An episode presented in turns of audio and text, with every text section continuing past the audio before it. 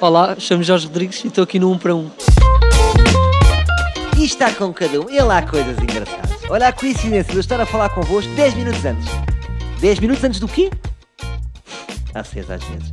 10 minutos antes do lançamento do livro do Cavaco Silva. É verdade, Cavaco Silva vai lançar um livro de memórias que dá pelo nome de A Quinta-feira e os Outros Dias. E vocês, o que é que sentem em relação a isso? Sentem um quentinho? Não, não sentem nada, né? Vocês são chatos. Mas agora há aqui um grupo de pessoas que está ansiosa. O que é que vocês vão fazer? Vão comprar o livro ou vão esperar que saia a versão filme? Olha, eu se fosse vocês comprava já o livro, porque eu acho que a versão filme não vai existir. Porque quando história aquilo há partes que não estão lá. E quem é que vai meter num filme assim? Por exemplo, o Dias de Loureiro ser um bandido. Não está no livro.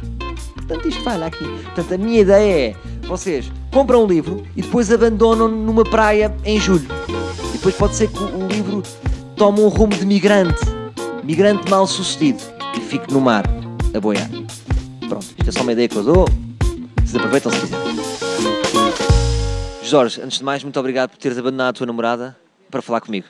Não tem mal nenhum. É isso, nunca há mal em abandonar a namorada, não é? Estávamos mesmo sem fazer nada. Já passou dias namorados, pode voltar a ser normal. Ora, é a rotina.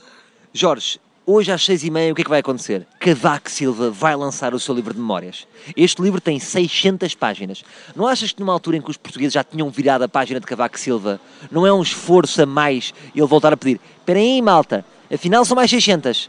Acho que não, tendo em conta a pessoa que é, um livro até que pode ser interessante. O livro chama-se Quintas-feiras e Outros Dias. Porquê que Cavaco Silva terá destacado aqui quinta-feira? Eu fui pesquisar ao Google e quinta é uma noite muito conhecida por uma noite travesti. Será que Cavaco Silva foi travesti? Penso que não, tendo em conta que ele tem uma mulher. O que poderá ser é ele ter... Ah, isso não quer dizer nada, que os travestis são danados. Ele pode sim- simplesmente ter querido fugir à brincadeira do 6.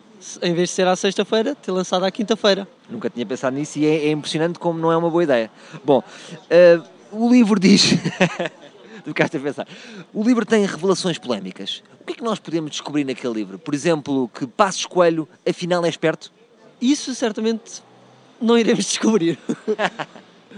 Ah, mas podemos descobrir outros, outras memórias do, do próprio autor, bem como de, dos seus amigos e das suas Mas amizades. são 600 páginas. Ele, ele deve estar ali muita palha. Por exemplo, receitas de bolo rainha, etc. Certamente. Ou então uns grandes, umas grandes curiosidades para se descobrir. Podem ser chocantes.